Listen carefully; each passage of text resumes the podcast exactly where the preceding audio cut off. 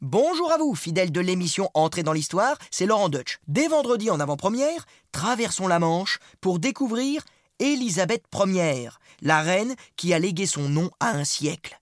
Oui, intelligente et charismatique, Élisabeth Ière a marqué l'histoire par sa vie romanesque. Dans cet épisode, nous verrons aussi comment cette femme au caractère bien trempé a conservé sa couronne, vécu une folle histoire d'amour sans jamais se marier et s'est battue contre une autre reine qui voulait sa peau. Alors soyez au rendez-vous vendredi pour ce nouvel épisode d'Entrée dans l'histoire sur l'application RTL et sur toutes nos plateformes partenaires.